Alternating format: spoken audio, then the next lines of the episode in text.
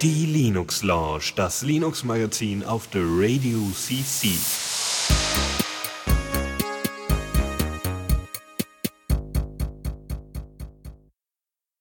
Ein weiteres Mal hallo und willkommen zur Linux Lounge hier mit äh, dem Faldrian. Und dem Lukas da drüben. Guten Abend. Ja, wunderbar. Wir haben wieder ein paar Themen. Nicht so viel wie sonst. Irgendwie hat das so eine Art Sommerflaute heute irgendwie. Aber trotzdem, ein paar Sachen sind dabei, die sind ganz erwähnenswert, würde ich sagen. Mhm, auf jeden Fall. Und äh, bevor wir jetzt ins Neue aus dem Repo steigen, äh, haben wir noch kurz eine Sache aus der letzten Sendung. Ja, habt ihr es da irgendwie, was habt ihr da gemacht? Habt ihr keine Zeit gehabt oder habt ihr es Ah. nicht gekonnt? Ja, wir konnten es damals nicht und wollten uns nicht auf die Schnelle einlesen und dann irgendwie noch was Falsches Ja, erzählen. ja. Muss man auch mal einfach zurückstellen. Und zwar geht es um Magnet Links. Die wolltet ihr erklären, ne? Jupp. Und äh, primär, ich meine, also Torrent-Dateien und so kennt man ja. Äh, Ja, Torrent irgendwie, Torrent in drei Sätzen, erklär mal. Naja, du hast halt so eine Datei, die lädst du dir runter, das ist aber nur eine ganz kleine Datei. Die Datei verrät dir aber dann, wo du äh, hingehen musst, um die Datei zu kriegen. Also die richtige Geschichte und ähm, du kommst halt auch, also lädst dann äh, von auch von anderen Leuten, die die Datei auch runterladen wollen oder sie schon haben, auch noch mit runter. Genau. Also die, die Datei, die du da hast, die enthält halt Metadaten, ne? Sodass du halt äh, den, ja, den eigentlichen Download starten kannst. Und ein Magnet-Link ähm, enthält jetzt quasi äh, Informationen zu, äh, wie, woher du diese Torrent-Datei kriegst. Ähm, wie es funktioniert, erkläre ich gleich. Warum braucht man Magnet-Links? Ähm, naja, der, es gibt zwei Vorteile oder es ist, also ja, im Grunde gibt es zwei Vorteile. Also einmal ist es ein Link und keine Datei, die ist ein bisschen flexibler so, die kann man einfach irgendwie rumschieben. Meinst du, das ist auch so ein juristisches Ding oder? Das auch, äh, dazu gleich noch was, aber es ist halt ein Link, den du einfach irgendwie im Chat posten kannst oder so. Oh ja, stimmt, praktisch. Eine Datei, da wäre immer gleich so irgendwie Pastebin voll oder so. Ja, genau. ja. Und die zweite Sache ist, äh, man braucht keinen Tracker mehr. Ähm, ist das ein An Wieso? Weil, Äh, weil du doch das, äh, die Distributed Hash Tables hast. ja, aber das, ach, ach, das geht auch mit einem Tracker. Ich dachte, man bräuchte noch einen Tracker, aber ich, es gibt ja noch wiederum, es gibt ja auch trackerlose Torrents, die mit einer Torrent-Datei kommen. Äh, Weiß ich nicht.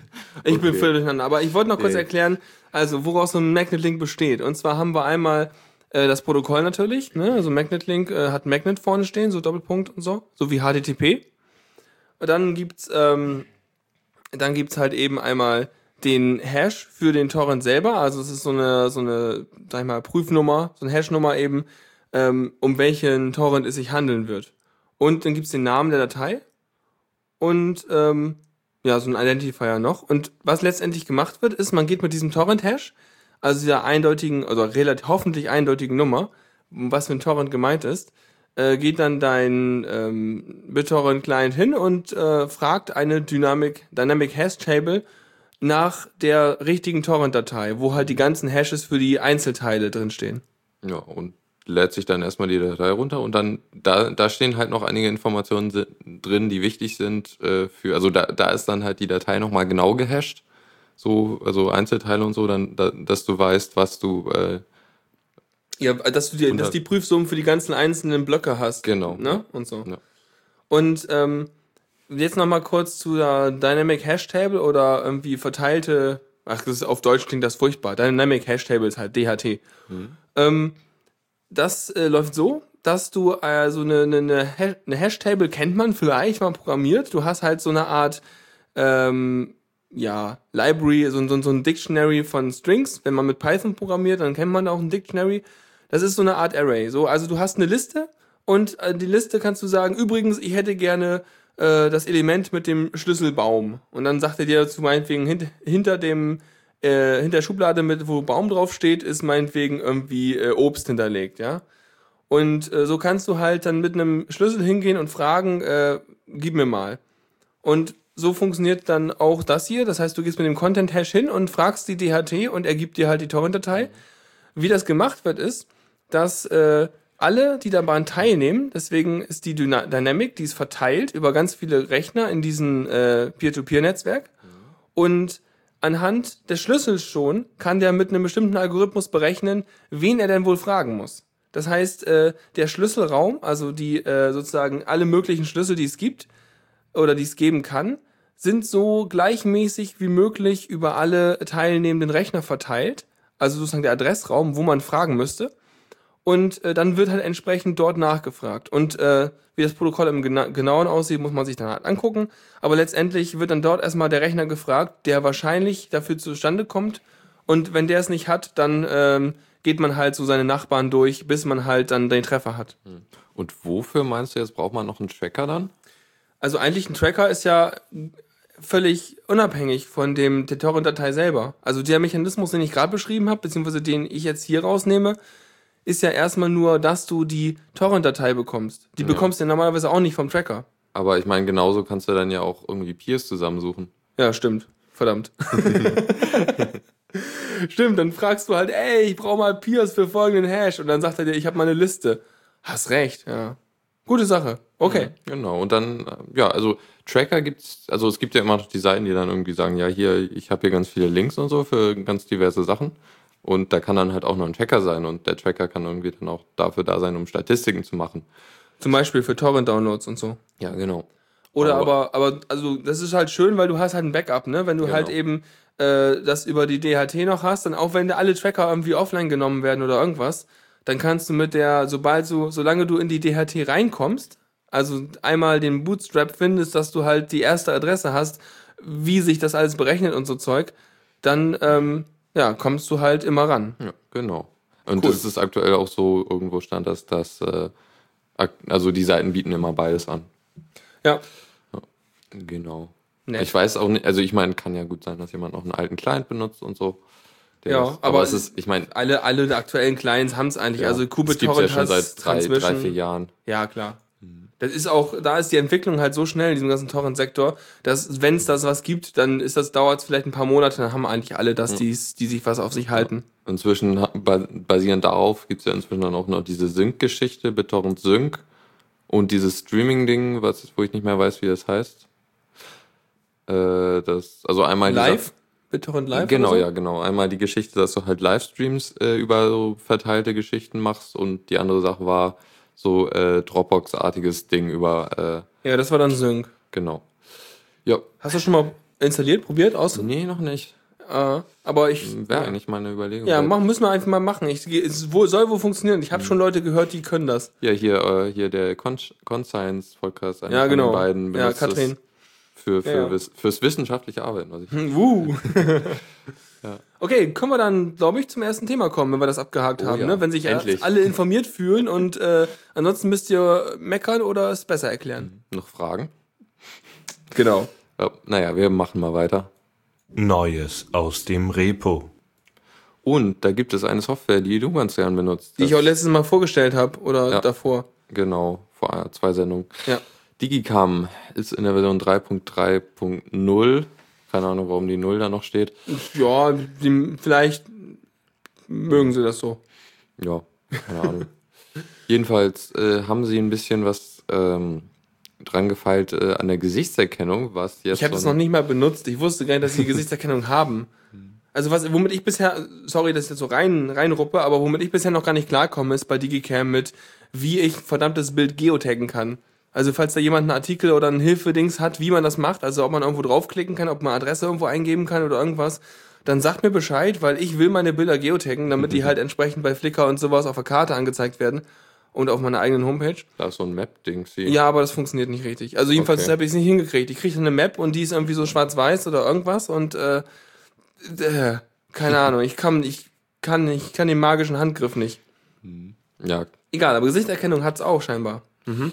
Ja, und es ist so eine Sache. Google macht das ja irgendwie immer noch nicht, weil wahrscheinlich, weil die Leute Angst haben. Wo jetzt nicht? In was? in Sachen wie äh, Google Glass beziehungsweise das Goggles-Ding. Das war ja diese ganz alte Geschichte, wo Das- du genau. deine, deine Ka Handykamera auf Dinge zeigen lassen konntest und er erkennt dann, was es ist. Das Coole ist ja, du meinst, du meinst, nimmst meinetwegen irgendwie äh, ein englisches Schild oder sowas und zeigst dann, dann hast du eine Augmented Reality, Re- Reality View und er zeigt dir in place auf dem Schild dann die übersetzte Version an, was da steht und so. Das ist schon irgendwie ganz nett. Ja, ziemlich cool. Ja, Und da machen sie keine Gesichtserkennung, Genau. weil dann hätte ich natürlich gerne, wenn ich jemanden da irgendwie mit das Handy vor der Nase halte, hätte ich natürlich darüber gerne drüber stehen, äh, Max Mustermann, Einkommen so und so viel, drei, äh, drei Gerichtsverfahren am Laufen. Beziehungsweise falsch. andererseits, äh, was auch so an, von Leuten, was ich gehört habe von Leuten, dass das irgendwie ein ziemlich cooles Feature wäre. Und zwar halt einfach, weil manche Leute Probleme haben mit Namen. Dass Ja. hier die Google Glass direkt Du- sagt, ja, das ist so und so. Wie oft ist es mir passiert? Dann, dann bist du irgendwo auf der Straße oder sonst wo oder an der Uni und dann äh, mein Hey, hi, schön dich zu sehen. Und ich so, äh, hallo. Ähm, und im inneren Monolog läuft so ab so, woher kenne ich den? Das Gesicht kommt mir bekannt vor, aber keine Ahnung, was der tut. Aber ist freundlich, kenne ich sicherlich, aber hä? Und so, ja, weiß noch letztens, bla. Und ich so, äh, hä, was, wie? Ja, also das wäre schon mal gut, wenn man da so noch eine, noch eine persönliche Historie darüber angezeigt kriegt. Aber man muss natürlich auch immer die Datenschutz, äh, äh, bla, äh, Spielverderberkarte ziehen und so. Mhm. Allerdings, Google Glass macht das, aber nicht anhand des, anhand des Gesichts, sondern anhand der Körperform und Kleidung. Obwohl die Kleidung schummeln nicht so viel doch. sind. Musst du einfach an der Schlips anziehen und erkennst den nicht mehr? Ja, oder irgendwie was, was breitere Schultern hat. Oder man hat, man packt sich so einen Hut drauf, der, F, der so einen äh, QR-Code vorne drauf hat. Und dann kannst du es auch abscannen. Dann brauchst du nicht mehr mehr Gesichter erkennen. Eigentlich lustig. Ja. Naja, also die können jetzt jedenfalls bessere Gesichtserkennung Genau. und können auch gesichtserkannte, also die Gesichtserkennungsmetadaten aus Picasa übernehmen. ja, was auch schick ist, falls man das benutzt hat und jetzt schon ganz viel Daten hat. Genau, also es ist sowieso mit Fotosoftware migrieren ist noch nicht so simpel, aber ja. Ja. Was mir aufgefallen ist, in dem Screenshot hier sieht das äh, äh, Digicam wesentlich schöner aus, finde ich. Als bei mir zu Hause zum Beispiel. Ja, oder bei mir. Das, also Das hat ja halt einen Gnome. hübschen KDE-Skin. Vielleicht muss man sich den passenden KDE-Skin installieren, damit es hübsch aussieht. Ja, kann sein. Müsste ich mal machen, weil das ist echt hübscher. Ich hätte nämlich gerne einen schwarzen Hintergrund und ich konnte es nicht einstellen bei Digicam. Du mach mal schwarz. Da muss man wahrscheinlich dann seine. Also wenn sich du jemand erstmal ja. da musst du erstmal das KDE äh, Du, ich habe, als ich KDE, äh, als ich, sag ich du, ich habe fast KDE installiert, als ich Digicam installiert Ja. habe, ne? So, ja, hier, hier, hier fehlen irgendwie äh, 140 Pakete, so, okay. Ja, QT-Theme, okay. Guck ich mir mal an. Vielleicht gibt's da einen guten, der irgendwie äh, das Ding schön schwarz macht im Hintergrund. Das wäre mal ein guter Hinweis, wäre toll. Ja. Genau, dann wären wir damit durch. Hier steht noch 3.4 wird nur ein Bug Bugfix Release. Ja, habe ich nochmal, stand auch mit in der Message drin, dass die halt, äh, ja, bei 3.4 nur einfach mal wieder Sachen heile machen. Also, ja, Okay, nichts Ja. weiter Wichtiges. gut, also arbeiten sie erstmal an Bugs. Ist auch gut. Ne, also gegen Bugs. Mehr Bugs rein. Genau. Ja. So, dann noch äh, Sache Firefox 23, wo du meinst, Ja, ich glaube, darüber hatten wir schon mal gesprochen. Wer denn im Chat erinnert sich daran, dass wir mal darüber gesprochen haben, dass das, dass das Blink-Tag weggeht? du mit Dennis. Ich mit. Dennis oder aber ich verwechsel alles und habe über die Ankündigung bei Inserio mit Max drüber geredet. Das, Das ist sogar noch viel wahrscheinlicher. Das ist aber noch besser. Dann kann ich nämlich jetzt hier wieder, oder du, erzählen, was jetzt Sache ist mit Firefox 23. Ja. Den gibt's jetzt, ne? Genau, gibt's jetzt, äh, hat ein neues Logo. Was? Wie Äh, sieht das denn aus? Kann jetzt ich jetzt irgendwie gerade schlecht zeigen, weil ist da jetzt eine Kuh drauf? Es ist ein bisschen, äh, hier haben wir das alte. Ja, das sieht aus wie so ein. Ach so, ach, das neue Logo im Sinne von, die haben nur so ein bisschen an den Highlights geputzt und Genau, so ein paar. Sachen entgratet, damit die in kleinen Darstellungen wie beim Firefox OS und dem Kram besser aussehen, wenn man Mhm. halt nicht so ein, äh, ja, so viele Pixel hat. Okay. Genau. Mhm. Äh, Problem dabei, was ich habe, ist, äh, passt jetzt nicht mal zum Thunderbird-Logo. Wieso? Weil das sieht halt noch aus wie vorher. Mano, ich habe sowieso alternative Themes, äh, Logos bei mir. Hm. Ich habe ich hab Vögel. Es, gibt, Vögel? es gibt so ein cooles Birdies äh, Icon-Set Oh, für Thunderbird und, und Firefox und so. GIF. Ja, ich, ich schmeiß das mal rüber. Ich kann es dir mal verlinken. ist doch ein Irgendwo, super Tipp. gibt irgendwo bei DeviantArt, glaube ich, oder so. Und die sind ganz äh, süß, weil da ist so, so, so sind so Tauben im Prinzip und so ganz knuddelig gemalte. Und äh, ja, der Thunderbird, der hat halt so lau lauter Blitze im Gefieder so und sieht so ein bisschen geschockt aus, als wäre eine Stromleitung geflogen. Und Und der so. Firefox ist das ein Phönix? Ja, genau. So in der Art, glaube ich. Schick. Okay, was hat denn Firefox 23 neu? So an Features. Äh, Also- die sogenannte Social API, die jetzt schon länger drin war, aber jetzt ist sie, glaube ich, wirklich aktiv, äh, ist jetzt halt drin und du kannst halt direkt dann Dinge auf sozialen Net Netzwerken posten. Ist das dann so ein bisschen wie so ein Suchmaschinen-Plugin, dass du dir ein, Firef- ein Facebook-Plugin installieren kannst? Oder wie läuft Nein, das? nein, nein, es ist ja schon direkt integriert. Äh, Wieso? Aber Firefox liefert Facebook mit aus, oder was? Äh, Das glaube ich nicht. So, weiß nicht. Also, ich glaube, das ist ein Plugin-Gedöns. Also, dass man nicht unbedingt den Firefox äh, installiert und man kriegt sofort Facebook-Code, sondern dass die, dass du bei Facebook sagen kannst, hier registriere mich doch mal bitte als Teilen-Gedöns und der das dann installiert, so wie eine Suchmaschinen-Geschichte. das würde ich auch gleich glauben, denn äh, genau, es ist ja eine Social App. Da drück mal drauf. Ich will mal sehen, was dahinter steht. Oh ja. Ganz viel englischer Text. Mhm. Okay, hätte man sich vielleicht vorher vor durchlesen müssen. Ja, aber das ist gut. Dann können wir dann, dem, dann können wir auch demnächst so ein Plugin entwickeln für Diaspora. Wie sieht's aus?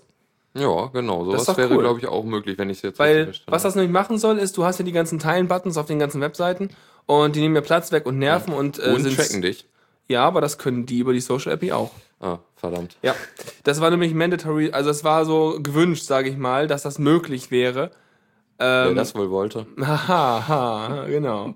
Ich glaube, das ist darüber nämlich möglich. Also ich bin mir ziemlich sicher, dass sie das nicht irgendwie weggemacht haben. Aber wenn, wenn du dann Do Not Track anmachst, Keine Ahnung, wahrscheinlich kannst du im Browser dann wiederum das Tracken deaktivieren. Aber es ist grundsätzlich möglich. ja. Allerdings wäre es dann cooler, weil dann der Browser entscheidet, ob du getrackt wirst, oder? Richtig. Ja, anstatt sind- die Webseite. Ja, anstatt dass du irgendwie schlimme Plugins installieren musst, die dafür sorgen, dass bestimmte Aufrufe nicht durchgehen. Ja, so schlimm sind die ja nicht. Sind ja eigentlich ganz cool, weil sie das machen. Ja, klar, aber kompliziert. Ja. Aber Also ähm, genau, dann kann man das machen und ich ja, bin gespannt.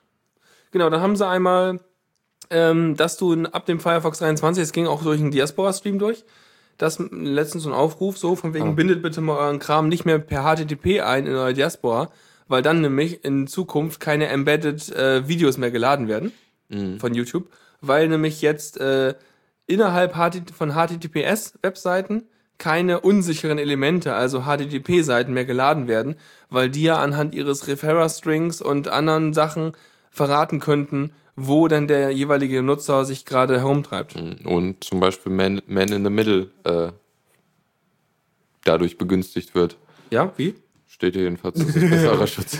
Ich würde das erstmal verstehen, bevor es sagt. Ja, nein. Nee, aber auf jeden Fall, ja, ist halt gut, weil du kannst halt dann, du, du, wenn du sozusagen siehst, es ist HTTPS, dann kannst du davon ausgehen, es ist alles HTTPS. Mhm, genau. Das ist eine, garantiert alles, Genau. zumindest. Sicherheit zum Anfassen. Gut. Ja. Und ein Upgrade. Wir schmeißen Sachen raus. Ja, Zwei genau. Sachen. Blink. Einerseits das Blink-Tag hat der Melding sie. Ja, also ganz beliebt. Direkt, ist, also Blink war sowas von beliebt, direkt nach animierten GIFs und äh, Marquis, dieser tollen äh, Durchlauf-Text-Schrift. Ah, ja. Also das sind Die also, haben sie aber, glaube ich, schon früher Ja, rausgeschmissen. ja. Also es sind ganz wundervolle Features. Also damals zu GeoCities-Zeiten, ne, da war das der Hammer. Und, und Baustellenschilder, ja. So diese Homepage befindet sich im Aufbau. Mhm. Aber die haben, können sie nicht im Browser deaktivieren. Also, ja. Ja. ja, das gibt's jedenfalls nicht mehr. Und, Und, was war das andere? Äh, JavaScript kann man nicht mehr ausschalten. Oh, Über die normale Firefox ja. GUI. Also über NoScript kannst du natürlich ausschalten und du kannst natürlich in die About Config gehen und dort beim entsprechenden Schlüssel äh, eintragen, dass du JavaScript gern nicht mehr haben willst. Ähm, erstmal denkt man sich, oh Gott, warum kann man das nicht mehr ausschalten? Ja, kann man kritisch sein, aber wenn man sich heute mal Webseiten anguckt, irgendwie, weißt was ich, mindestens so die Hälfte von den großen Webseiten so wird auf jeden Fall nicht mehr funktionieren, wenn man kein JavaScript mehr hat oder nur sehr eingeschränkt. Von daher passen sie es eigentlich nur der Realität an und das JavaScript-Zeugs oder die Implementation, Implementation im Browser, die werden ja mittlerweile auch so gesandboxed und irgendwie ein bisschen härter so, dass klar. meistens nicht so viel passiert, aber trotzdem wird Code ausgeführt, weswegen man sich da trotzdem überlegt, so, hm, hier passieren Dinge, hier wird Code ausgeführt von fremden Webseiten, denen ich nicht unbedingt vertraue, ist schon komisch. hm. äh, was wollte ich jetzt gerade sagen? Verdammt, Aber dafür gibt's ich- NoScript. Genau. Und ich, Ghostfree oder wie das heißt. Obwohl Ghostry, da habe ich mich mal kurz mit beschäftigt. Das Problem bei Ghostry ist, es, äh, also NoScript und äh, AdBlock Plus sind beide unter einer freien Lizenz, aber Ghostry nicht. Was heißt das? Also äh, halt proprietär. Das ist ja blöd. Aber den, der, ja, aha. Kein Quellcode, keiner kann hinter. Ja gut, den Quellcode, den kannst du dir ja im Browser-Plugin angucken, aber Ja. es ist halt nicht offiziell, ne? Ja. Also NoScript und AdBlock Plus sind mir dann schon lieber. Ja, sicher. Also ich benutze das auch nur die beiden. Wobei man natürlich auch erstmal bei meinen, bei meinen Eltern habe ich erstmal das Häkchen ausgemacht mit dem, mit dem Adblock Pro, Ja. dass dann da irgendwie unaufdringliche Werbung erlaubt wird. Hatten wir schon mal vor einer Weile oder auch so drüber gesprochen. Oder bei, zumindest bei Enserio, das erinnere ich mich. Ja, die Problematik da, dass Das, wie, wie war das? Naja, das, Firmen können dieses- sich halt quasi freikaufen, ne? Genau, ja. Aber da gab es ja auch diesen einen Artikel, der Ja. NoScript als Ja, Äh, Mafia bezeichnet hat. Ja, der war so ein bisschen äh, energisch. Jupp. Nee, aber wenn man das Häkchen ausmacht, dann funktioniert es eigentlich ganz gut. So, noch ein paar spannende Sachen zum Firefox für Android, was ich zumindest recht cool finde. Äh, die, die Leiste wird jetzt ausgeblendet automatisch. Ähm, heißt also, wenn man runterscrollt so auf einer Webseite, dann hat man halt äh, mehr Platz, vertikalen Bildschirmplatz. Ja, das probiere ich mal gerade aus. Genau. Er braucht noch ein Ja. bisschen. Und was ich, also gefühlt bei mir ist halt zumindest signifikant performanter. Also das ist auch ziemlich cool. Na, er zeigt schon mal ein Icon an oben, das ist ja schon mal nett. Ja. Da ist Äh. auch ein neues Tab-Icon. Uh, hübsch, aber ich trotzdem irgendwie, ich muss, ich, ich muss eine lange Webseite haben, gib mal. eine. Wikipedia. Oh ja, warte, warte. Äh, Pfannkuchen. Pfannkuchen Okay. sind auch gut. Ja, ich mach mal Pfannkuchen auf. Gucken, was mit Pfannkuchen ist. Ich meine, wenn wir das sagen, dann stimmt das schon, aber ich will trotzdem mal eben nachgucken. Aber irgendwie, das braucht gerade ein bisschen, ne? Irgendwie, oh. Ist ja langsam. Ja, keine Ahnung, wahrscheinlich Stream. Oh, Firefox auf dem Android weist mich darauf hin, dass es automatisch einige Informationen zu Mozilla sendet. Und da kann ich Das- jetzt einstellen, was es übermitteln soll. Mhm. Das ist ja nett, dass er es dir sagt. Cool, es, fun es funktioniert tatsächlich. Hier, es verschwindet oben. Und wenn du ganz rund mal ein bisschen weiter und jetzt schnell hochscrollst, aber nicht ganz nach oben, Oh. dann äh, macht er die Leiste auch vorher rein, bevor du den Ja. oberen Rand erreichst. Das ist halt auch schick. Nett. Ja. ja. Und sonst war noch irgendwas anderes im Browser für Android. Äh, Das Wechseln zwischen Tabs soll leichter sein mit Switch-to-Tab-Funktion. Ich habe keine Ahnung, was das ist. Das ist mir auch noch nicht aufgefallen. Aber das war ja eigentlich ganz cool, weil mit den Tabs bin ich eh so ein bisschen unglücklich. Okay. Also es ist schon schick, so wie es ist, mit dieser Leiste links. Die kann, kannst du halt immer da lassen. Äh, ja, meistens benutze ich halt doch einen Chrome noch. Aber äh, Ja, Firefox ist schon teilweise echt netter. also auf meinem alten Android 2.3 mit CyanogenMod kann ich halt keinen Chrome nehmen. Da kann ich den Firefox aber haben. Achso. Aber der Chrome ist enorm langsam auf meinem Handy geworden. Okay. Irre langsam. Ich muss da wahrscheinlich immer ändern, wechseln. Ja. Aber lass mal nicht, nicht, nicht, nicht eine Chrome Launch, äh, eine, eine Android Launch machen diesmal. Ja, die letzte Sendung heißt ja schon Google. Obwohl, die habe ich, die ist noch gar nicht draußen, verdammt. Na ja, gut. Äh, sonst noch was zu Firefox? Hier war noch irgendwas nicht nennen. Äh, genau, ja, es Nö, lässt sich nicht ja, mehr ausschalten. Sag ich ja. Ja. Haben wir alles. Ich würde sagen, haben wir den Firefox Aber, auch. aber in der About Config. ja, habe ich schon gesagt. Muss mir zuhören. Verdammt. Sorry. Ja, kein Ding. Ah, weiß man schon klar. Oh, was ist das Vim. denn jetzt? Vim. Vim. Benutzt du, ne? Ja, sehr ich gerne. auch. Ganz toll. Das ist ziemlich Aber nur cool. die ganz basic Features. Den Rest der Tastenkombination kann ich mir nicht merken. Äh, GG? Für ganz nach oben? Ja. Ja, das kann ich, das kann ich. Ich, äh, was gibt's denn noch? Ich hatte dann mal so äh, Schrägstrich für Suchen. Auch toll. Ja, auch cool. Ja, ähm. Ist äh, Doppelpunkt dann Zahl, dann gehst du in die entsprechende Zeile. Oh, das ist gut, das kenne ich noch gar nicht. Das ist praktisch. Aber es gibt was mit Doppelpunkt und äh, irgendwelchen Schrägstrichen und noch einen Schrägstrichen und irgendwie ein G und so, dann Ja. kannst du suchen, ersetzen und so einen ganzen Quatsch und mit regulären Ja. Ausdrücken und oh Gott. Ah, Ah. Das sind ja die Ursprünge, Ursprünge von äh, grep, glaube ich. Ja, keine Ahnung. grep ist ja auch äh, ein Kommando, was du in Vim benutzen kannst, meine ich jedenfalls. Dass Okay. das da, der ja, kommt. ja, äh, kann ich nicht zu sagen, kann ich äh, mich dünnes Eis, äh, will ich nicht. Aber ähm, Vim ist unschlagbar beim Editieren von irgendwelchen Config-Dateien. Ja, also das ist wirklich der Grund, warum ich es benutze, weil man einfach sagen kann, 5DD um 5 Zeilen mit der aktuellen unterhalb zu löschen. Ja, es ist einfach das Feature, so, oh, ich bin in meiner Gen 2 Package-Konfiguration. Ach, jetzt will ich diese fünf Sachen wegmachen. Zup, ist gut. O oder ja, also es gibt auch diesen ah, visuellen, extra krassen Modus, wo du dann halt so vertikal in der Zeile Sachen auswählen Äh, kannst. visuelles Selektieren. Genau. Ja. Wo du dann, Da kannst du nämlich äh, 2D selektieren. Du kannst halt quasi so einen Viereck innerhalb deines Textflusses selektieren. Du hast irgendwie, ich kann mir kaum einen Anwendungsfall vorstellen, in dem das äh, toll ist. ähm, in allen Zeilen die Kommentare weg auskommentieren oder einkommentieren. Ähm, achso, wie was? Nee, du Also du kannst alles Zeilen markieren und kannst dann gleichzeitig schreiben oder was? Nee, äh, wenn du äh, Zeilen hast, die alle so ein Kommentarzeichen vorher haben und du das in allen Zeichen weghaben willst. Achso, dann selektierst du hin. diese, diese, sag ich mal, wenn du normales zwei Schrägstriche hast, selektierst du zwei Zeilen breit und zehn Zeilen tief und machst beides weg? Alles weg? Nee, nee, du willst Hä? nur, du hast irgendwie Config in der Config-Datei, in so Ja. Kommandos, aber es ist halt ein Beispiel, deshalb auskommentiert. und du willst es wieder einkommentieren. Ja. Dann könntest du einfach alle äh, Ja, ja, was ich gerade meinte. Ja. Ja. okay. Ja, aber in Eclipse selektiere ich die ganzen Zeilen und, Und mache Steuerung Shift 7 Ja. und dann ist es wieder einkom auskommentiert, einkommentiert, was auch immer ich will. Mhm. Ja. ja, gut. Also Wim, haben wir neue Versionen. 7.4, seit Uh. drei Jahren in der Entwicklung. Ähm, okay, aber Wim ist auch schon älter, ne? Da ist man Ja. nicht mehr so schnell. Genau. Ähm, größtes Feature ist so die halt reguläre Ausdrücke und so. Da haben sie jetzt nämlich die Engine oder das, was die regulären Drück Ausdrücke auswertet, äh, umgestellt von einer, äh, äh, was war's, äh, Backtracking-Methode. Aha. Äh, sind sie jetzt bei endlichen Automaten. Okay. Und ähm, ja, das ist wohl bei kurzen Sachen nicht ganz so performant, aber bei langen Sachen ist es wesentlich performanter als das Backtracking. Fand ich auch ziemlich cool. Also als wir end endliche Automaten in äh, Algorithmen und Programmierung hatten. Endlich weißt du, wie es geht, ja? Na, na, Backtracking hat man auch gelernt. In der, Ja, Im Java-Programmierkurs zum ja. Beispiel.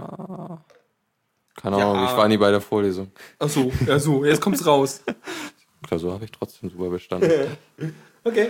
ja, nee. Äh, äh, ja, stimmt, aber Backtracking hatten wir auch mal so. Ja, auf jeden Fall haben sie umgestellt, aber ich meine, Ist wenn halt es wenn's, so- wenn's funktionsmäßig das gleiche noch tut, dann ist Na, ja auch bla, aber wenn schneller ist, ist Ja, gut. es ist halt schon irgendwie.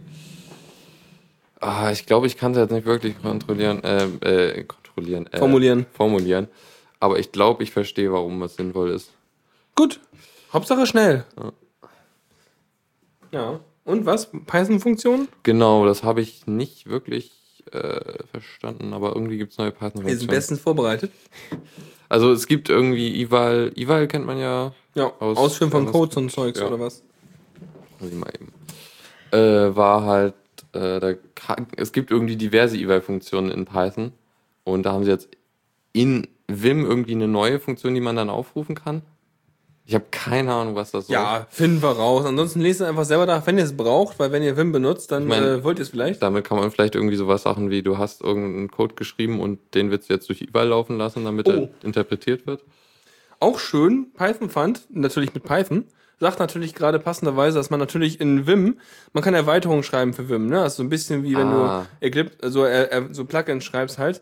Und äh, st- musst du, die erfinden natürlich hässliche Programmiersprachen wie Vim-Skript, was kein Mensch braucht, wenn es Lua und was auch immer alles gibt.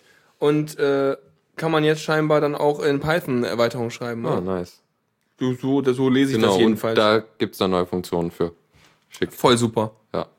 Okay. Gut, dann sind wir durch damit. Yeah. Und haben nur eine halbe Stunde gebraucht. Ja, ich hab's ja extra, ich habe ja ganz viel abgeschweift. Wir haben ja auch kaum Themen. Na gut, dann äh, weiter. Newsflash. Ganz Und- geflasht. Genau, und da haben wir einen Darling-Emulator. Oh, Darling, was ist denn das denn? Das ist sowas wie Wine, nur halt, dass er. Warum nennt es so? Ich meine, der Kernel, äh, ja, ja, erzähl mal mal. Keine Ahnung, warum Name, Aber, aber, was macht das? Was, er was, emuliert macOS X-Anwendungen unter Linux. der Kernel von macOS X heißt Darwin. Ah. Vielleicht ist das ein Wortspiel daran. Ja, ja, das kann gut sein. Wenn Win eigentlich Wine heißt, ich meine, das ist immer so mit so einem Weinglas, aber ich habe eher das Gefühl, eigentlich haben die ein H vergessen bei dem Emulatornamen. Ja, hm. Was kann er denn so? Er kann alles emulieren? Na, der ist aus, nicht weit. Der ist halt seit einem Jahr in der Entwicklung und kann in, bislang halt nur so grundlegende Terminal-Anwendungen äh, ausführen und das halt nur auch so, so zu Testzwecken. Das ist halt, glaube ich, noch ein weiter Weg, bis das funktioniert. Das ist halt das, was jetzt existiert, das sind halt so die Grundlagen für weitere Entwicklung. Was- Nee, aber es wäre halt gut, weil. Das ist halt schon ein cooler Ansatz. Dann könnte man irgendwie so diese ganzen Twitter-Anwendungen, die es nur für macOS X gibt, mal Dann können wir endlich die ganzen hübsch designten Anwendungen auch auf Linux ziehen, Äh, weil die ja. ganzen Designer natürlich auf dem Mac rumhängen und sich einen Scheißdreck um Linux scheren. Außer manche. Genau. Ja, nee, nett. Warum auch nicht? Aber ich würde sagen, wir reden noch mal in einem Jahr drüber, wenn das soweit fertig ist. Wenn es dann fertig ist. Ja, aber die Idee ist natürlich nicht verkehrt. Ja, genau. Jupp, mal gucken, was draus wird. So, dann haben wir noch eine Android-Geschichte. Traurig, traurige News. Wir haben sogar, ja, wir haben noch mehr Android-Geschichten, aber eine jetzt noch. Genau. Äh, der Hauptentwickler des Android Open Source Projects, also das Ding, was, also da ist halt so der freie, ähm, Also das ist, die pflegen halt den Quellcode von Android, was halt Google rausgibt. Ähm, also den Quellcode, also den, den Kern des Zeug oder Ja, was? halt das, was Android ausmacht. Also wie wäre dann die Ana- Analogie mit äh, äh, Betriebssys äh, mit äh, Linux-Distributionen? Oh, da gibt's glaube ich, keine Analogie, weil. Okay. Also es ist eher vergleichbar mit Chrome und Chromium, Mhm. weil äh, da hast du es ja auch so. Chrome ist, also Chromium ist die Codebasis, also das ist halt all Open Source und alles. Äh, und Chrome ist dann halt das, was da rauskommt, so der, der Browser, der dann ausgeführt wird. Also Es mit den ganzen- die gleiche Basis. Mit den ganzen Brandings und dem ganzen Kram genau, drauf. ja. Das ist die gleiche Basis, aber irgendwie auch anders. Also ich glaube, da ist eventuell ein bisschen mehr, aber es ist halt. Ja, also ja. Nee, das klingt gut. Das ist halt, wenn es also Chrom und Chromium, das versteht man, ne? Dass man sozusagen die ganze, dass auch der, dass also Leute, die eine Open Source, eine offene Variante haben wollen, dran mitentwickeln und auch die Firma, die letztendlich das Ding brandet und äh, anders rausgibt, also wie zum Beispiel Chrome, äh, dran mitentwickelt und dann den Source Code mit übernimmt und dann äh, Zeugs drauf batscht. Und das machen sie genauso bei Android, in dem natürlich auch Google-Leute da arbeiten. Genau. Äh, bei Android ist halt noch die Sache, da sind halt die Treiber oft nicht bei. Und das ist eh so eine Sache. Das, Das ist ist auch schmerzhaft, ja. Äh, eine Sache noch zu Chromium. Äh, Chromium finde ich eh eigentlich cooler, weil äh, da findet man dann so coole Sachen wie, wenn ein Tab abstürzt, dann steht da, he's dead, Jim. Ja, ich habe nur Chromium, ich Ja. habe keine Ahnung. Ja. Im Ich, Chrome ist das nicht so fü- fürchte ich. du, aber besser wäre es noch, wenn sie Kätzchen da hätten, ne? Eine traurige Katze. Ja, so, oh, aber hier ist eine Katze stattdessen. Sadly, your browser has crashed, but here, have a kitten. Have a break, have a kitten. um mal Werbeslogans zu missbrauchen. Ja, genau. Also jedenfalls äh, der äh, Hauptentwickler von dem Android Open Source Projekt, der Jean-Baptiste Querot, äh, ist Google-Angestellter und halt war halt so der Technikchef bei dem Projekt. Hat jetzt aufgegeben, weil er frustriert ist, ähm, weil das äh, Android Open Source Projekt oder AOSP nicht auf den aktuellen äh, Geräten läuft. Äh, das verstehe ich noch nicht. Wieso läuft das noch nicht? Das bauen die doch dafür. Ja, also na, wahrscheinlich meint er damit halt das Nexus 7. Und äh, da gibt's halt Probleme mit dem Grafiktreiber. Denn hier Qualcomm, die halt den Grafikchip äh, gebaut haben, die wollen halt den äh, Treiber weder, weder in Quellcode sondern noch in Binärform aus, rausgeben. Äh, nur quasi einkompiliert in das fertige äh, Android-Image. Genau, was halt auf dem Nexus 7 läuft.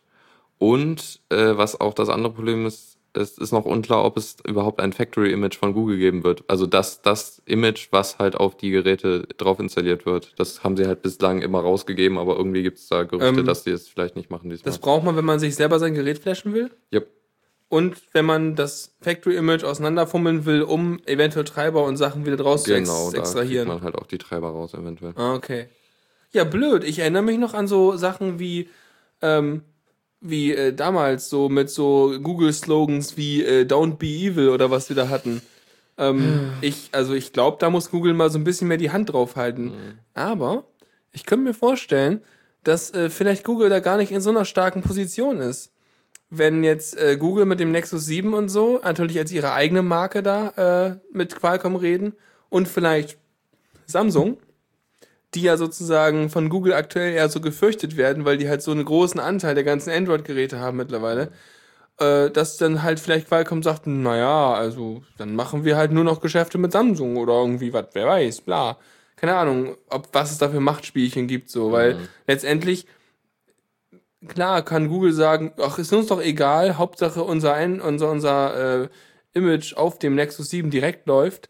Aber wäre natürlich schon schön, wenn sie äh, ihre ja, Open Source ähm, Karma-Geschichten nicht so ganz ramponieren würden. Da war es ja auch spannend, dass lange Zeit der Entwickler, der Hauptentwickler von CyanogenMod, also der Cyanogen bei Samsung gearbeitet hat.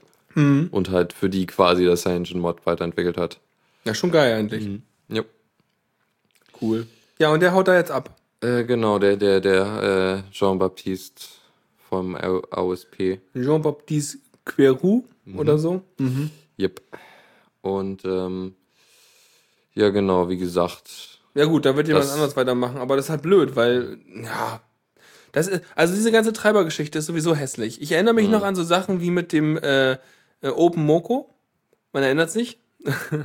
viel zitiertes Beispiel für ein Open Source Projekt, das nicht ganz so doll abgehebt hat, wie man äh, abgehoben ist, wie man dachte. Und äh, da gab es, glaube ich, auch einen Treiber, der halt entsprechend nicht frei war. Der ganze Rest war frei. Und das war der Treiber für das GSM-Modul. das, äh, für das Modem.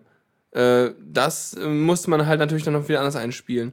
Und es ist halt immer blöd, wenn du so auf Binärdateien und Sachen angewiesen bist und auf sozusagen die Doku vom Hersteller, wie du diesen Treiber anzusteuern hast, damit er geht. Und wenn du ihn ausgeliefert kriegst, ist ja gut, aber in diesem Fall kriegst du den ja nicht mal, den Treiber. Ist ja blöd. Naja. Die haben wahrscheinlich echt Angst vor Produktpiraterie-Zeug, ne? Wer weiß. Na gut. Ja, dann wären wir damit durch und haben noch ein Trojaner-News. Was Fröhliches.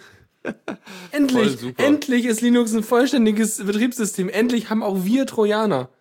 Das ist der Wahnsinn. In, vor allem in freier Wildbahn gesichtet heißt dieser Artikel. Ne? So mit dem Fernglas, so, oh, ich glaube, da hinten rennt ein Android und wird von einem Trojaner verfolgt. Oh, ist das spannend. Ja, ja. Genau, ja. Also es ist ein Banking-Trojaner, halt so ein Ding, was dann dich, Hört dann Homebanking ab oder was? ja genau. Und Okay. dann verkauft die Daten. Und was, also das Ding äh, wird irgendwie für Geld gehandelt, ne? Wie immer in diesen ganzen, ähm, ja, äh, Exploit-Börsen so. So für. Für 1500 Euro ungefähr. Mhm. Ja. Problem dabei, also ich meine, der ist jetzt nicht so toll, denn er benutzt keine Sicherheitslücke. Äh, Also er nutzt keine Sicherheitslücke im Kernel oder so aus, sondern den muss man selber installieren. Das ist so geil. ne?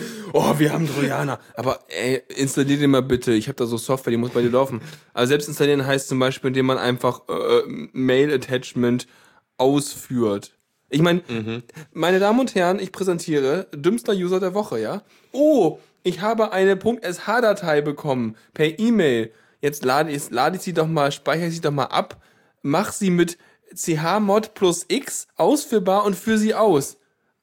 Ja, nein, aua. aua, aua, aua. Ja. Ja, aber natürlich, oder Programmpaket aus anderen Quellen, als den Repositories in der Distribution installiert, das ist nochmal ein valider Punkt. Man, wir haben ja immer diesen ganzen Wildwuchs irgendwie, was dein Paketsystem äh, ähm, angeht. Ne? Du hast ja immer so, meinetwegen bei Gentoo hast du Portage und so weiter, hast deine Overlays und das ist ja der Grund, warum es da überall äh, Checksums und alles gibt und so, damit du halt ja immer halt entsprechend immer überprüfen kannst, ob auch wirklich der Code ist, der wiederum signiert ist von diversen Stellen, damit du halt weißt, okay, das kommt von der Quelle, von der ich haben will und ich vertraue der Quelle und will den Code haben. Nicht, dass da plötzlich ein irgendein Trojaner irgendwo damit drin ist. Also, nein, das hast du ja, immer, aber ja. Ja. ja. Es sei denn natürlich, das Code-Signing funktioniert nicht vernünftig wie bei Android. wobei ich weiß nicht, ob das Code, ob das Also- gesigned ist, aber also auf jeden Fall ist das gehasht und Genau, und da gab es halt das Problem, dass du Sachen einschleusen konntest, aber das hatten wir ja schon. Ja, das Ding hat jedenfalls eine Backdoor, baut dir auf deinen Linux-Rechner und liest äh, Formulareingaben im Browser mit und soll, das ist, also ich meine, ist es auch eine Herausforderung, deinen Trojaner so zu bauen, dass der auf einem Linux läuft und zwar nicht nur auf irgendeinem Linux, sondern auf allen Linux. Und äh, der hat, die haben es halt geschafft, dass der auf 50 Linux-Distributionen läuft, unter anderem Ubuntu, Fedora, Debian, also Ubuntu und Debian ist ja so ziemlich ähnlich. Fedora ist halt ein bisschen anders und den ganzen Krams. Und ja, dann äh, klappt das mit Firefox und Chrome und so und schon funktioniert das Ding. Schon mal nett. Was schreibt er? Äh, genau, ähm, Python Fund merkt noch im Chat an, dass äh, das AOR gar nicht signiert ist. Hat der, haben die auch keine irgendwie MD5-Summen oder sowas Äh, über ihren Kram? Zumindest das, also das habe ich jedenfalls mal gesehen, da hatte ich nämlich Probleme, weil äh, die MD5-Summen, ich habe an einem, äh, einer Bilddatei rumeditiert und dann äh, sagte mir, ja, äh, äh, Prüfsumme stimmt nicht mehr. Es ist natürlich noch mal ein bisschen weniger als äh, Ja, ich meine, hat Gentoo hat das auch anders nicht. Also es gibt, es, also bei, bei Gentoo sind alle Pakete, äh, haben halt Prüfsummen dran und äh, musst du auch haben. Und dann äh, prüft er halt immer so, ne? Also du erstellst ein Paket, also als Maintainer, sage ich mal, eines Overlays oder eines, eines E-Builds, baust du halt deinen Kram zusammen und sagst, wie er es bauen soll und woher er die Sourcen laden soll und äh, welche Prüfsummen die Sourcen jeweils haben. Und dann, ähm, wenn du sozusagen der Quelle dieses E-Builds und der Prüfsummen vertraust, dann kann eigentlich nicht viel schiefgehen. Ja, also im AOR ist es halt auch so, dass du, du es ist optional, diese MD5-Sums für, äh, für die Sourcen, die er runterlädt, aber halt die, die, das Package-Bild selber ist nicht, auch nicht irgendwie. Ja, das ist ja wie bei Gentoo im Prinzip. Ich meine, ja, du musst halt deinem Repository vertrauen. Also ist den Sourcen der einzelnen Programme, also wenn jetzt irgendwie ein GIMP-Bild oder irgendwas äh, involviert wäre, dann wäre komisch. Aber ähm, ja, ansonsten. Guck grad mal, weil, ah nee, also du lädst die Dateien halt aus dem AOR runter und das ist halt, ja okay, es, du lädst es halt über HTTPS. Die haben sich schon was dabei gedacht. Ich glaube, dass die Leute, die irgendwelche Linux-Repositories designen, mehr drüber nachdenken, wie man Software verteilt oder irgendwie so baut, als wie Leute vielleicht, die dafür sorgen oder die das irgendwie äh, hinkriegen, über irgendwelche Windows-Updates äh, Ja. Trojaner zu installieren. Ja. Oder meinst du? Aber es ist immer noch, also so ein, ich würde mal meinen, so ein Repository ist ja wesentlich sicherer als Sachen einfach aus dem Netz runterladen. Ja, das schon. So, hier, lad mal die Skype-Exe runter und dann hängt da jemand zwischen und ersetzt deine Skype-Exe auf dem Weg über eines, mit einer Skype-Version, die auch noch die Daten woanders hinschickt. ja. Böse, böse. Ah, wird schon passen. Jupp. Gut, dann Trojaner sind wir durch. Wenn die Paranoia zu stark wird, einfach ignorieren. Oder weder Chrome noch Firefox benutzen, dann ist man auch auf der sicheren Seite. Ja, mehr, mehr, mehr Midori. Genau, da läuft ja Google Maps so gut. Ernsthaft? Gar nicht, ne? Also, ja, beziehungsweise das neue Google Maps funktioniert bei mir nicht mal im Firefox. Ja, da brauchst du ja. WebGL und Zeug für alles. Aber Ich weiß nicht, oder? also aus irgendeinem Grund funktioniert es nicht richtig, es buggt drum. Na gut. Haben wir noch was? Äh, d- ah ja, genau. Äh, Mehr Bitcoin, Android. Woo. Bitcoin Wallets auf Android sind äh, unsicher, weil der Zufallsgenerator von äh, Android schlecht ist. Beziehungsweise ist das der Standard Java Secure Random. Ja, ja. Ähm, äh, äh, wir machen mal kurz eben die Historie der Oh mein Gott, unsere Zufallszahlen sind schlecht Geschichten auf. Ähm, und ich habe da ein Beispiel. äh, Ich, über, ich, ich referiere nur mal ganz kurz zu ähm, der PlayStation 3. Wir erinnern uns eventuell an einen Talk vor irgendwie einigen Jahren auf, auf einem Kongress. Und da, wo sie dann erzählt haben, ja, ähm, der Zufallsgenerator für irgendwelche, äh, für irgendwelche Krypto auf der PlayStation 3 sieht eher so aus wie Return 4. So, ähm, die haben da nicht so viel Zufall. Und äh, das ist halt das Problem, wenn du halt irgendwelche Kryptographie machen willst. Du brauchst grundsätzlich eine sehr gute Zufallsquelle, denn ansonsten hast du vorhersagbaren Zufall, was halt kein Zufall mehr ist. Und damit kannst du halt als Angreifer ähm, nachvollziehen oder selber äh, sozusagen es hinkriegen, das Gerät, was du eigentlich angreifen willst, nochmal zu simulieren und damit halt genau die gleichen Keys, geheimen Keys zu erzeugen, die du wirklich in Wirklichkeit halt gar nicht erraten können darfst. Das ist nicht schön. Ja, und da gibt's jetzt halt hier ähm, scheinbar im Android eine Klasse, eine Java-Klasse, die man dafür benutzen kann, eigentlich. Die nennt sich halt Secure Random und die erzeugt irgendwie, also ist eine Google-Implementierung von dem Krempel und die erzeugt wohl Zufallszahlen, aber die sind scheinbar echt, scheinbar echt schlecht. Und äh, man soll stattdessen doch lieber das Linux-System äh, Dev Random benutzen. Also das Was halt auch unter Android verfügbar ist, wenn ich es richtig genau verstehe. ist ja ein Linux, ist ja das ist ja direkt vom Kernel kommt das Aber ja. kannst du, kannst du das abfragen? Ja. Ich meine, du bist doch in der Sandbox und so. Ähm, wahrscheinlich kannst du trotzdem abfragen. Okay. Ich nehme es an, weil es gibt einige äh, Programme, die das benutzen halt schon. Also Ah, einige. Android-Apps, die es benutzen. Gut. Und äh, das äh, klappt halt und diese Java-Implementierung ist halt nicht so gut. Mhm. Und das mit den Bitcoin-Wallets ist jetzt, dass ich, wenn ich das richtig verstehe, ist es so, dass wenn du ne, deine Bitcoin-Wallet da Na, erstellt du- hast oder wie? Ähm, äh, sind- wenn du deine, deine ähm, also wenn du deinen privaten Schlüssel da hast Mhm. und du willst eine Überweisung tätigen, dann äh, brauchst du dafür wieder, dann sign- signierst du das wieder mit irgendwelchen Zufallszahlen, womit du halt irgendwie dein, dein Krypto in, initialisierst, um halt entsprechend äh, das zu starten.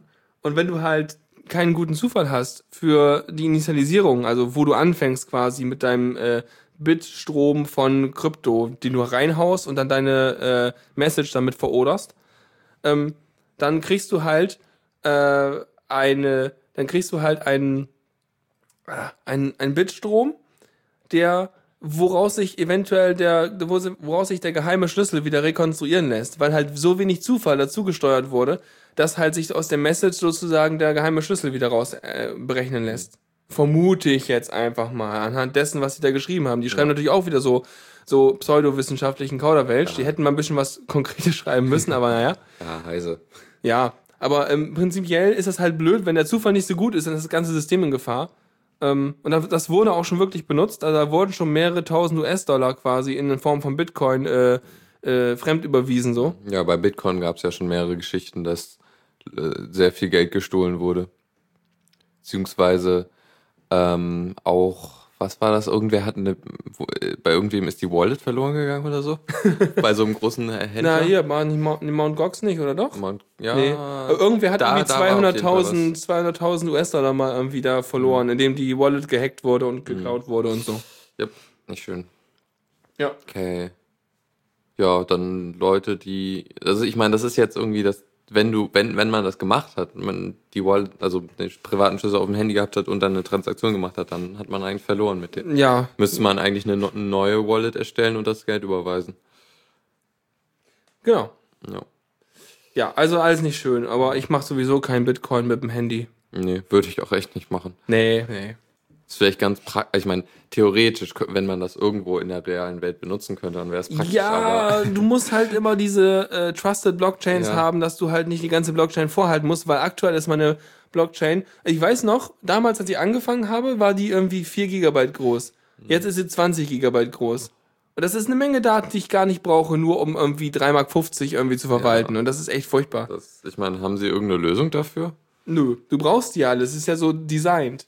Ja, super. kannst Wenn ich halt- dann am Ende mit Terabyte Sachen machen Ja, muss. du kannst halt ein Offset sagen, du kannst halt irgendwann sagen, okay, das hier ist ein Trusted äh, Zwischenstand irgendwie und das ist auf jeden Fall gültig. Und dann kannst du meinetwegen die 20 Gigabyte wegwerfen und hast meinetwegen noch ein halbes Gigabyte, wo dann sozusagen alle Kontostände zu dem Zeitpunkt drin sind. Dann hast du nicht mehr die ganzen Transaktionen, aus denen du dir die Kontostände berechnen müsstest, sondern nur noch wieder sozusagen einmal Saldo und würdest von dort an wieder anfangen, die äh, Keychain weiter Aber aufzubauen. Du bräuchtest trotzdem am Anfang einmal alle 20 Gigabyte. Ja, entweder du baust dir selber auf diese Art und Weise, genau, oder du lädst dir halt diesen Kontostand-File irgendwo runter, Das aber muss- dann, Dann musst du den Leuten vertrauen. Richtig. Ah, Ja, super. Ja, das, äh, mal sehen, was da Ich noch hoffe, die, passiert. die Festplattengröße wächst dementsprechend schnell genug an. ich will keine Festplatte kaufen, nur um 3,50 Mark zu verwalten. Ja. Okay, dann schlechte Zufallsgeneratoren, damit sind wir durch. Äh, ja, kommen wir zum Spielen, Dingsy. Mach mal. Zockerecke. Ja, ich spiele ja. wieder nicht, obwohl letztens habe ich Little Inferno gespielt. Ui, ja, genau. Das hast du mir mal irgendwie rübergeworfen. ja. Es ist total super, ja. es macht Spaß. Man hat es relativ schnell durch, aber es ist voll lustig. Ich habe immer noch nicht das Ende durchgespielt, Ja, weil ich immer die Kombos machen will. Aber kann man ja irgendwie dann auch machen. kann man machen. Tut nicht weh und Kombos kannst du immer noch machen, also es ist nicht weg. Ja. Genau. Und äh, ja, genau. Äh, ist Aber es auch geht- echt ein schönes Spiel. Mhm. Heute geht es aber um The Cave. The Cave. The Cave. Ja. Habe ich Äh. übrigens auch nur durch ein Let's Play von meinem Bruder gesehen. Mhm. Ähm, der das mal irgendwie fünf Folgen lang, also in seinem Ramageddon-Zeug angespielt. Fand ich ganz nett. War schon kurz davor, irgendwie sagen, wow, kann man sich ja fast kaufen. Warum nicht? Wow, voll gut. Aber, ähm, äh, weiß nicht. Ja, egal. Du hast noch mehr Infos zu The Cave. Ähm, ja, ich habe es mal ein bisschen angespielt unter Linux, was echt cool ist eigentlich und es läuft auch ganz gut. Läuft, funktioniert auch mit dem äh, Xbox-Controller ganz schön. Ähm, Was auch angenehm ist. Also, ich weiß nicht, ob es am Controller liegt oder so, aber die Steuerung ist ein bisschen, also er braucht einen Moment, um, um zu reagieren. Was ein, okay. bisschen das ist, doof ist. Das ist blöd. Nee, du willst ja kein Delay haben. eigentlich nicht. Ich weiß nicht, ob es am Controller liegt oder an was anderem. Ähm, ich, also, ja, weiß ich auch nicht. ich habe noch einen PlayStation 2 Controller und einen USB-Dongle-Adapter dafür, dass man sich den anklemmen kann. Kann ich mal ausleihen, wenn du willst. Kannst du mal gucken, ob es dann, man auch dann. Oder man kann es einfach mit der Tastatur testen. Ja, oh, zu einfach. man kann es dann, glaube ich, sogar auch mit der Maus spielen. Äh, ja, ja. Habe ich gehört. Nur mit der Maus? Also, Auch, also auch. Also Ja. Nur weiß ich nicht, links und Aber- rechts klicken. aber- du brauchst ja aber- die Charakterwahl, ne? Also müsstest du schon ganz schön Ja. viele Maustasten haben. Aber keine Ahnung. ja. Auf jeden Fall, wo, wa- was macht denn das Spiel? Warum Also- ist das toll? Ich habe es jetzt nicht so weit angespielt, also ein, zwei Level-Abschnitte. Aha. Ähm, es ist halt so, du hast, du nimmst, du hast so ein, genau die Char Charakterauswahl, nimmst dir halt drei Charaktere davon mit. Die haben alle so bestimmte Fähigkeiten. Und ähm, dann kannst du halt damit mit Hilfe der, der Fähigkeiten Rätsel lösen. Also du läufst halt mit, du kannst halt zwischen den drei dann wechseln und läufst immer weiter und so. Und ähm, ja, genau. Eventuell, also es gibt halt, du, du stößt halt immer wieder auf Rätsel Und manchmal, ich weiß nicht, ich weiß nicht, wie das ist, wenn im Fortlauf des Spiels, wie das ist so mit den be besonderen Fähigkeiten des äh, der Charaktere, ob das dann irgendeine Rolle spielt, wie die Level aufgebaut sind. Ähm, also, soweit ich das sehe, hast du halt manchmal Bereiche, da brauchst du die spezielle Fähigkeit eines Charakters, um in diesen Bereich reinzukommen. Beziehungsweise an einer Stelle bin ich schneller vorangekommen als ohne diesen Charakter. Da konnte ich einfach dann so ein Terminal bedienen und war dann direkt durch, sonst hätte ich, glaube ich, einen Schlüssel suchen müssen oder so. Ja. Ja, das geht auch. Also vor allem hast du Rätsel, für die du immer alle, für die du immer die drei Leute brauchst, die sich dann irgendwie an bestimmte Stellen stellen müssen oder mit dir, wo einer dann irgendwie was äh, verschiebt oder wo lang läuft und der andere dann irgendwas andrücken muss und so. Und äh, da hast du halt so viele solche Kombinations-Timing-Logikrätsel drin. Ja, und da ist dann irgendwie auch ein bisschen das Problem, beziehungsweise wo ich bin ein bisschen frustriert, weil es doch sehr viel rumgelaufen ist. Ja, das ist was auch ein Kritikpunkt, den auch äh, mein Bruder angesprochen hat, so dass man halt viele Laufwege hat und dann immer halt mit den ganzen drei Leuten durch die Gegend laufen muss, Ja. was halt blöd ist. Ja. Oder an einer Stelle war so ein Rätsel mit so äh, Schienen und so und das war halt, also es dauert nicht lange, bis du es verstanden hast, wie es funktioniert, aber es ist extrem lange, bis Wenn du es dann auch durch ausführen bist. willst, ja. ne? Ja. Weil, weil du halt ständig mit den Charakteren so irgendwie, Ja. es ging halt um so eine Waage im Grunde, wo du dann zwei auf die eine Seite stellen musst, um, das, um den Karren hochzuschieben und so. Okay. Ähm, ja. aber grundsätzlich, das ganze Ding ist halt 3D, so von vorne drauf. Mhm. So ein bisschen wie, so ein bisschen wie Wiggles, wenn man das noch kennt. Ganz kenn frühes äh, Spiel für Windows. Wiggles war der Nachfolger von Caveland. Caveland lief auf Windows 3.1 und Windows 95. Habe ich auch noch zu Hause. Ist großartig und echt furchtbar. Und Wiggles war halt so ein 3D-Ding, ein Nachfolger. Mhm. Und du hast halt so eine, du guckst quasi seitlich auf eine aufgeschnittene Welt. Und äh, dann läufst du quasi so wie so ein normaler Plattformer da durch, ist halt 3D und sieht eigentlich ganz hübsch aus. Hat so Comic-Figuren von den Charakteren her und äh, hast so eine lose Storyline, sag ich mal. Und du hast irgendwie sieben Charaktere oder sechs irgendwie zum Auswählen am Anfang. Okay. Und dann kannst du auswählen, welche du nimm- mitnimmst und je nachdem, welche die, was für Features die haben, äh, ist halt sozusagen die Abschnitte, durch die du kommen kannst, anders, weil du manche ja brauchst für Abschnitte freischalten und so. Also ist The Cave doch nicht so originell. Ähm, nein, also Wiggles funktioniert ganz anders. Ach so, gut. Nein, ich, das ging nur um die Grafikstil. ja, also der ist bei Wiggles so ähnlich. Aber äh, das ist halt kein, das ist halt Aufbaustrategie, also. Ach so, okay. Beziehungsweise es ist eher so eine Art äh, The Sims mit äh, bekloppten kleinen Zwergen. Äh, Hm. Spannend. Ja, Warum es muss ist- ich an es Dwarf Fortress geil. denken? Ja, so ein bisschen auch. Also es ist echt gut. Äh, was ich noch zu äh, The Cave sagen wollte, also ja, Grafik ist eigentlich ziemlich schick und die Story ist auch sehr schön. So, also du hast halt den, den Erzähler, die, also Das The ist eigentlich Cave. das ist geil, genau. Ja. The Cave redet. Ja, ist einmal Talking Cave. Mhm. und ja, das ist ziemlich schick und so. Der hat auch eine schöne Stimme. Der sagt dann irgendwie was so, und da gehen unsere Wanderer runter in, die in, in mich rein. Irgendwie so. Ja, ja. Ich hätte den Typen mal echt feuern sollen und so. Äh, was war noch? Ah, genau, ein kleiner Kritikpunkt an der Animation. Und zwar bin ich etwas verwundert, wie man mit einer Hand klettern kann. Nee, teilweise ohne Hände. Oh. Wenn du, wenn du zum Beispiel die zwei Zwillinge hast und der Mhm. eine Zwilling hat was in der Hand, dann immer so mit einer Hand klettern, wieder loslassen und dann wieder, das geht dann nicht. Oh je. Fies. Oh, okay. Ja, genau. Ähm, insgesamt aber eigentlich ein nettes Spiel so. Ich werde es auf jeden Fall mal durchspielen, aber aktuell Ja. spiele ich mehr Fez, was vielleicht auch nochmal irgendwann besprochen wird. Ähm, aber, aber da gibt es noch keinen linux Ja, Me Metascore war nicht so hoch. Für die PC-Version jedenfalls Mhm. irgendwie 67 oder so von 100. Für andere Plattformen irgendwie bei 70 oder sowas. Ähm, aber auch egal. Mhm, ja. Ja, schick eigentlich. Und ja, ich habe es mir im Steam Sale, äh, im Summer Sale gekauft. Ähm, das kann man jetzt eigentlich direkt auch erwähnen, oder? Stimmt eigentlich, ja. Aber ja, okay. Dann, können auch noch ein, na komm, spiel den. Bumper. Ja, nee. Oder was? Nee, ich wollte noch was zu Fez sagen. Was ist fest? Fest ist so ein 2D, 3D äh, Jump'n'Run. Äh, hä? Also du Wieso kannst, beides? du kannst, du, du siehst eine 2D-Ebene, kannst da rumspringen, aber du kannst die 2D-Ebene auch so rumdrehen. Äh, also Mm. die Perspektive auf den Würfel äh, ändern. Du kannst so also zwei andere Achsen zu deinen X- und Y-Achsen der Zweidimensionalität. Ja, aber nur nach machen. links und rechts. Achso. Gab es nämlich auch in anderer Form mit allen Achsen, obwohl nur mit den, O- also nur oben Mhm. drauf und einmal drum rumdrehen, äh, für die PlayStation Portable. Ähm, Vor schon x Jahren, also schon echt alt. vom Spielprinzip, was ganz witzig war, weil du dann halt immer sozusagen die Position änderst und dann hast du wieder neue Wege, wo du langlaufen kannst. Und ja, du machst sozusagen, drehst deinen Würfel und dann machst du es platt. Und dann kannst Ja. du langlaufen. Ja. Und Faz ist echt cool. Also Echt? so vom Gesamten, es ist halt Aber alles 8-Bit, so die vom Musik Aber noch bis nicht zur für Linux. Grafik. Leider nicht, ja. Dann, äh, wann, wann kommt's denn für Linux? Äh, es ist geplant, aber es ist halt unklar. Da gibt es auch eine Geschichte, dass der Entwickler jetzt, weil er doch irgendwie stärker attack attackiert wurde im Netz, da aufgehört hat, den Nachfolger zu entwickeln. Ja, es ist irgendwie, also Phil Fischer ist ne, der, Okay. der Typ. Das ist irgendwie ein bisschen traurig, was da so läuft. hm, na gut, wieder so eine soziale Geschichte. Ja. Ja gut. Ja, weiter geht's. Tipps und Tricks. Und das letzte Ding, was eigentlich auch nur eine kurze Sache ist, und zwar äh, Xbox-Controller und so, da habe ich ja schon erzählt, läuft auch recht gut mit Linux-Dingen und halt zum Beispiel mit The Cave. Und äh, ich, ich habe, also es ist eigentlich naheliegend, dass der Xbox-Controller mit dem XBMC funktioniert, aber äh, ich habe es einfach mal probiert und läuft ziemlich gut. Also eine Taste funktioniert nicht, äh, leider, äh, was aber auch so ein Problem ist am, am äh, Ist das die Treiber. Windows-Taste? Nee. Achso.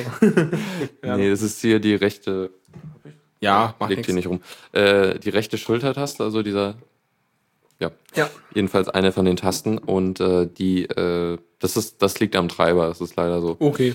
Aber sonst einfach, einfach anstecken und losspielen. Losspielen, genau.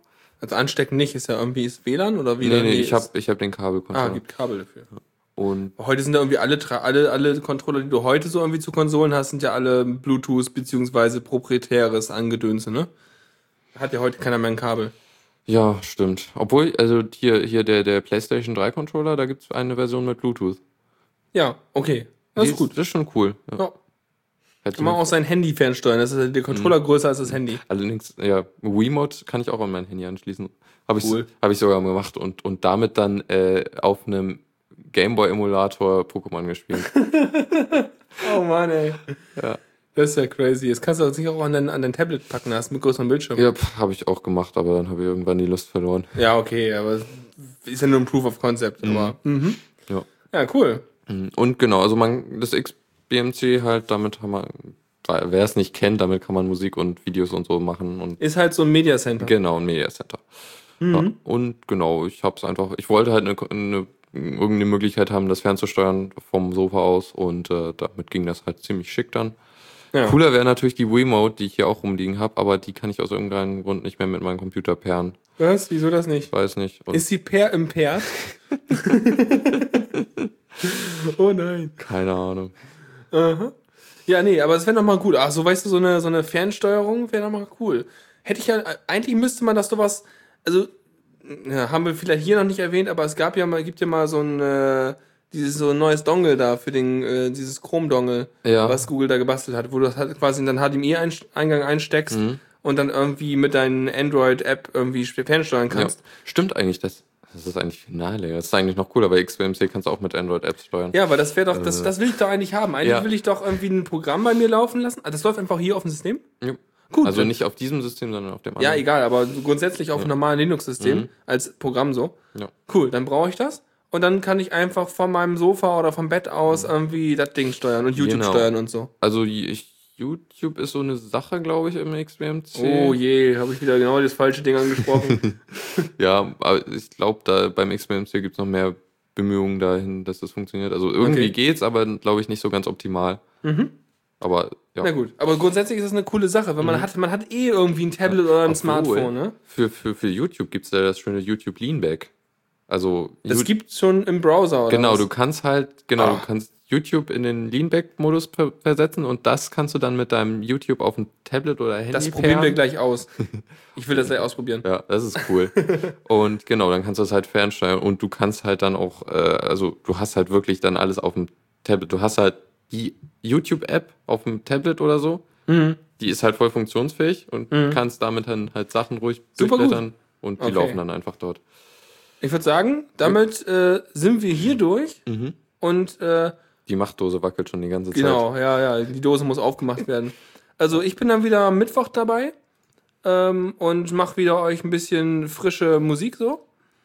Und ähm, ja, du machst dann wieder nächsten Montag mit Genau. äh, Dennis. Und ähm, Ja, so sieht es ungefähr aus. Und ansonsten ähm, würde ich sagen, Dankeschön fürs Zuhören. Ja. Und, Und, äh, ne, bis zum nächsten Mal. bis zum nächsten Mal. Und äh, jetzt im Nachhinein gibt's noch für eine Weile die Machtdose mal wieder. 73 Minuten Podcast, also die Ausgabe vom August 2013. Ja, genau, hier prämiert und so. Ja, auf jeden Fall dann viel Spaß dabei und ähm, Ja, bis, zum nächsten Mal. Bis zum nächsten Mal, genau. Tschüss. ciao, ciao.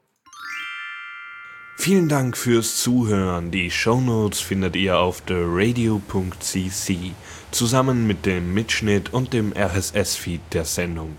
Solltet ihr Ideen oder Themen für uns haben, dann schreibt uns einfach an kommentar at theradio.cc.